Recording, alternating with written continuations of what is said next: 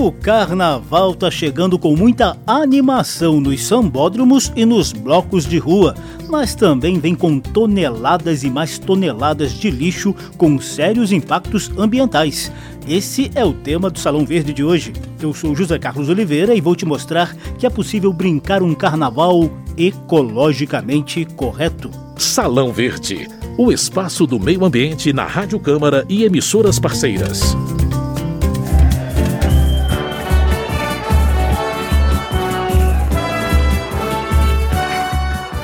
É um aumento no volume do lixo público, né? Porque as pessoas estão menos em casa e acabam indo mais para os blocos, para as praias, e aí a gente acaba removendo mais lixo desses locais do que residencialmente. É 9 mil toneladas por dia é o volume de lixo que a gente retira. Esse é Flávio Lopes, presidente da Conlurb, a companhia de limpeza urbana da cidade do Rio de Janeiro. No ano passado foi uma média de 26,6 toneladas de resíduos recolhidos. Nos anos anteriores nós tivemos a pausa da pandemia pandemia, né? E em 2020 foi de 22,6 toneladas de resíduos recolhidos. Sanitarista e engenheira ambiental Leiliane Marques é assessora especial do SLU, o Serviço de Limpeza Urbana do Distrito Federal.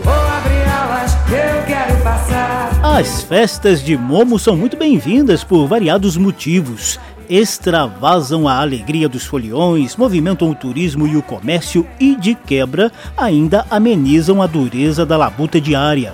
Porém, ah, porém, essas festas carnavalescas também exigem muito planejamento dos gestores municipais de segurança pública, atendimento médico e limpeza urbana, como vão mostrar nossos convidados da Conlurb e do SLU numa amostra do que se repete em todas as cidades médias e grandes do país.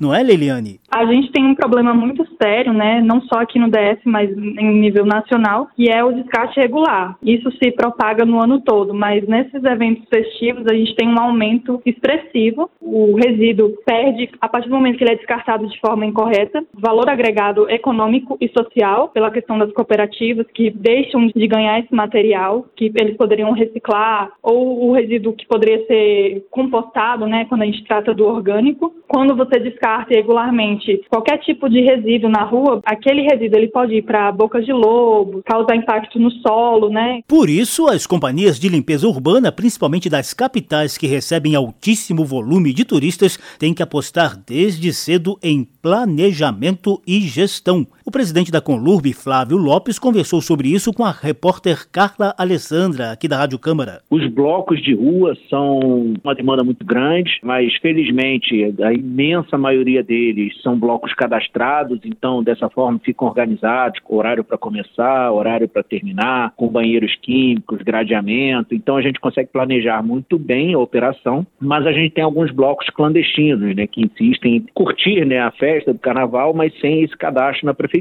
o que torna para a gente o nosso trabalho muito mais dificultoso, né? E as praias em si é, um, é uma demanda muito grande, né? Tanto que a gente começa nosso programa Praia Limpa em novembro e termina só lá depois do carnaval, né? Flávio, você falou desse aumento da demanda, né? Porque tem o verão, os turistas do verão, o carnaval. E a, o resto da cidade que não está nessa parte, vamos dizer, turística, tem como atender a cidade toda? Como é que vocês conseguem se organizar? Tem sim, cara. A gente não mexe em nenhum gari de coleta durante nenhum período do ano e muito menos nessa época do carnaval. O que a gente faz é diminuir alguns outros serviços é, e contar com mão de obra que trabalha em atividades sazonais. Eu vou te dar um exemplo. Nós temos cerca de 2 mil garis que trabalham em escolas municipais, que nesse período do ano estão em férias. Então a gente consegue remanejar boa parte dessa mão de obra para trabalhar nas praias e trabalhar nos blocos. A gente tem uma meta meta junto ao prefeito, que é de restabelecer a área da cidade imediatamente após a passagem do bloco, para que o cidadão que não curte o carnaval tenha o menor impacto possível. Uhum. E é isso que a gente vem fazendo.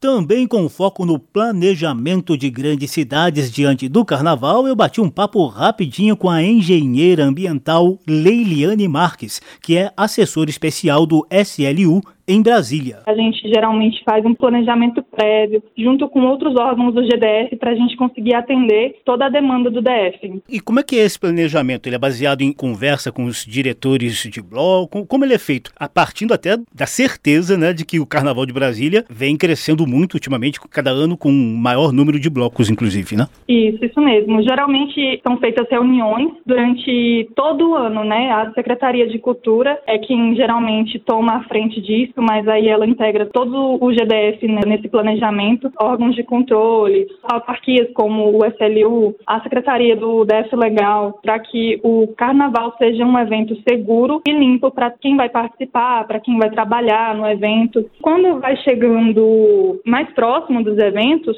são feitas reuniões quase diariamente, justamente para esses eventos que são mais populares nas regiões administrativas do plano piloto, onde tem maior concentração de blocos, e em outras regiões administrativas também, são nesses blocos que a gente já conhece, que tem público maior, né? Salão Verde.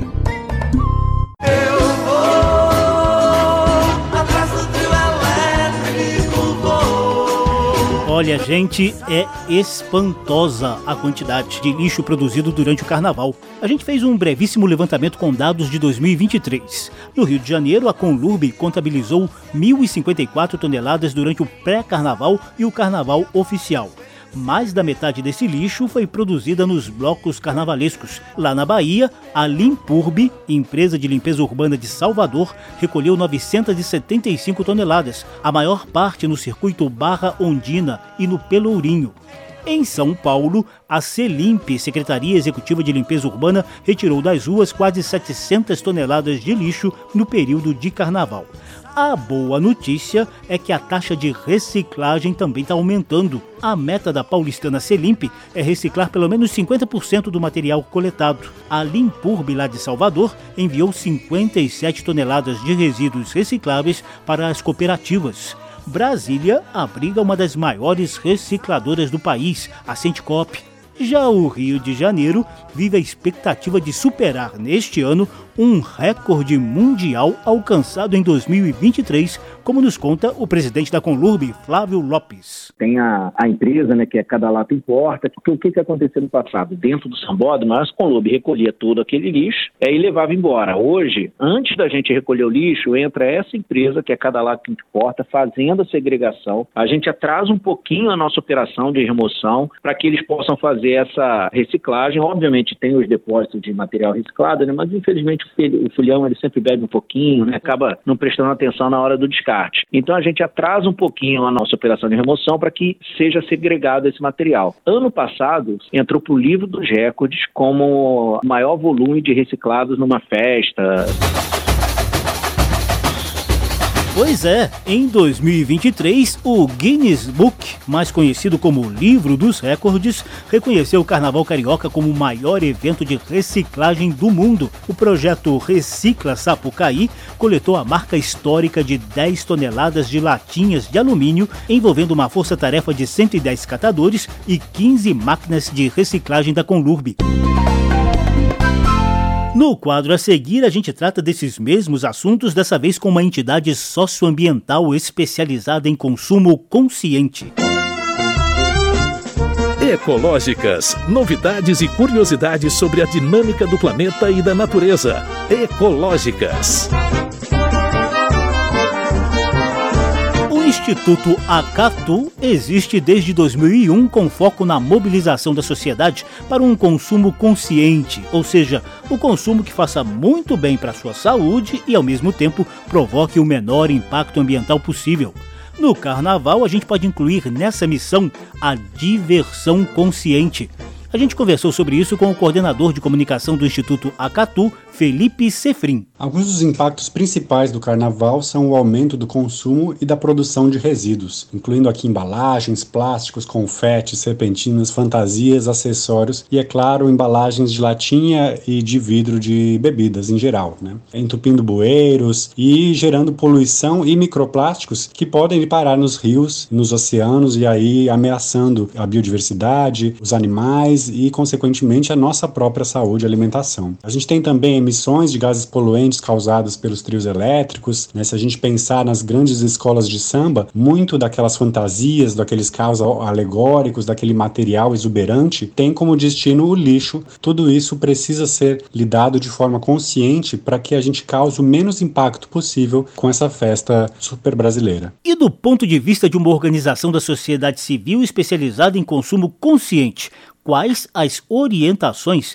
em relação ao meio ambiente e à saúde, para que a gente também se comporte como um folião consciente. O Felipe Sefrim, do Instituto Acatu, responde. A primeira é pensar no seu consumo, né? Se realmente é necessário comprar uma nova fantasia, é importante dar aquela olhada, aquela vasculhada no armário, nas gavetas e reaproveitar acessórios, adaptar, customizar fantasias que já foram utilizadas para evitar um consumo desnecessário e mais embalagens, mais resíduos que vão aí se acumulando no lixo e nos lixões, nos aterros. E também é muito importante cada um fazer a sua parte e, ao gerar um novo resíduo, destinar corretamente, né? Plástico no plástico, alumínio no alum nos metais. E é claro, a gente tem que também tomar cuidado das, com a saúde, né? Então, usar filtro solar, beber com moderação e se hidratar muito, né? Para cuidar não só do meio ambiente, mas também da nossa saúde. Em tempos de mudanças climáticas e ondas de calor extremo, a gente reforça essa atenção atenção com a saúde citada pelo Felipe Sefrim, hidratação, proteção solar e alimentação leve e equilibrada são fundamentais para quem vai encarar a maratona dos sambódromos e dos blocos carnavalescos Brasil afora. Esse ano vai ter mais de um milhão de foliões no galo da madrugada! Salão Verde, o meio ambiente nos podcasts e nas ondas do rádio. Ei, pessoal, madrugada. Em busca de um carnaval ecologicamente correto, o presidente da Companhia de Limpeza Urbana do Rio de Janeiro, Flávio Lopes, e a assessora especial do Serviço de Limpeza Urbana do Distrito Federal, Leiliane Marques, também têm dicas para o folião nessa reta final do programa. Experimentado pelos carnavais do passado, o Flávio Lopes da Colurbe tem um verdadeiro apelo a fazer a galera que se entrega às festas de Momo. Não é por falta de local para depositar o lixo de forma adequada que o folião vai jogar o lixo na rua. Com essa quantidade, o nosso grande pedido é a conscientização das pessoas para fazer o descarte correto. E uma outra ajuda, o folião, a gente sempre diz, apesar de que nós temos agentes para fiscalização, mas evitar urinar na rua, né? Aquele xixi no lugar errado. A gente faz essa multa, é uma multa cara, de mais de 700 reais para os foliões que quiserem xixi na rua. Quando a gente tem um bloco que acaba indo urina para o chão ou muita cerveja, nós começamos com uma operação que a gente vem não só varrendo atrás dos blocos, mas a gente vem com pipas d'água, com detergente e depois a gente joga essência de eucalipto. Ouça também as dicas e os apelos de Leiliane Marques, do SLU, em Brasília. Onde tem lixeira, para facilitar o trabalho dos nossos garis, né? Eles trabalham muito, é que a gente promova um evento limpo para todos os foliões, para quem está trabalhando no evento também. A gente pede para que o pessoal use copo ecológico, o glitter ecológico também e o confete sustentável. Dica da semana.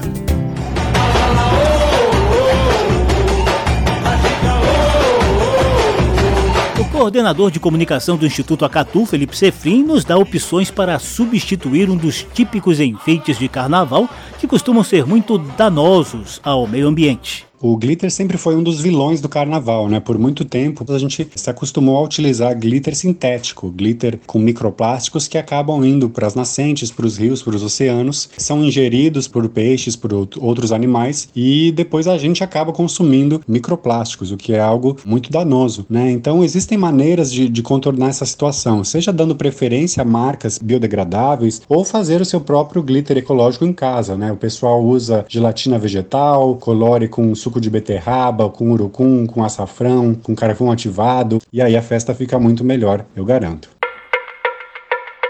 Dê uma pesquisada aí pertinho de onde você mora, porque dependendo da região do país, muito provavelmente já terá opções de compra de glitter, purpurina, confete ecológicos prontos, feitos a partir de produtos naturais e biodegradáveis. Se não encontrar nada por aí, a internet está cheia de receitas seguras para você criá-los. O Carnaval Ecologicamente Correto foi o tema do programa de hoje, que teve produção de Lucélia Cristina, participação de Carla Alessandra, edição e apresentação de José Carlos Oliveira. Se você quiser ouvir de novo essa e as edições anteriores, basta visitar a página da Rádio Câmara na internet e procurar por Salão Verde. Tá tudo disponível também em podcast. Obrigadíssimo pela atenção. Tchau. Salão Verde, o espaço do meio ambiente na Rádio Câmara e emissoras parceiras. Vou caciquear, só vou quarta-feira.